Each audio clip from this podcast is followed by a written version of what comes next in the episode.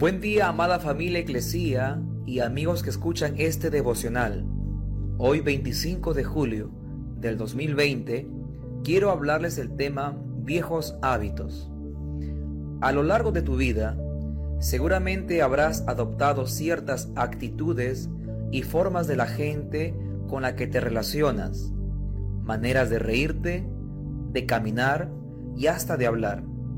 Es muy común que esto suceda y muchas de ellas se convierten en parte de nuestra personalidad. Pero, ¿qué pasa cuando estas actitudes no se alinean a las verdades y principios que encontramos en la Biblia?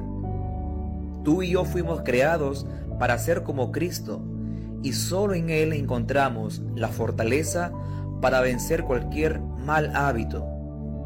Romanos 12.2 dice, no imiten las conductas ni las costumbres de este mundo, más bien dejen que Dios los transforme en personas nuevas al cambiarles la manera de pensar. Entonces aprenderán a conocer la voluntad de Dios para ustedes, la cual es buena, agradable y perfecta. La Biblia nos habla de romper con el pasado y no amoldarnos a las malas costumbres de la sociedad.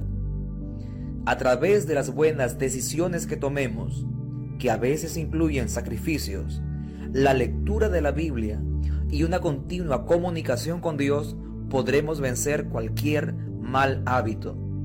En ese sentido, si aplicamos los principios bíblicos que leamos cada día y somos hacedores de la palabra, seremos más como Jesús. Qué alegría saber que por fin podremos vencer los malos hábitos de nuestra vida. ¿Crees que tienes algunos hábitos por cambiar? ¿Qué estrategias necesitas implementar para cambiar de hábitos? Ora conmigo. Gracias Señor por contar contigo y tu palabra para vencer los malos hábitos de mi vida. Anhelo que me sigas mostrando tu verdad y me des la fortaleza para aplicar tus principios en mi vida y poder ser cada día más como tú.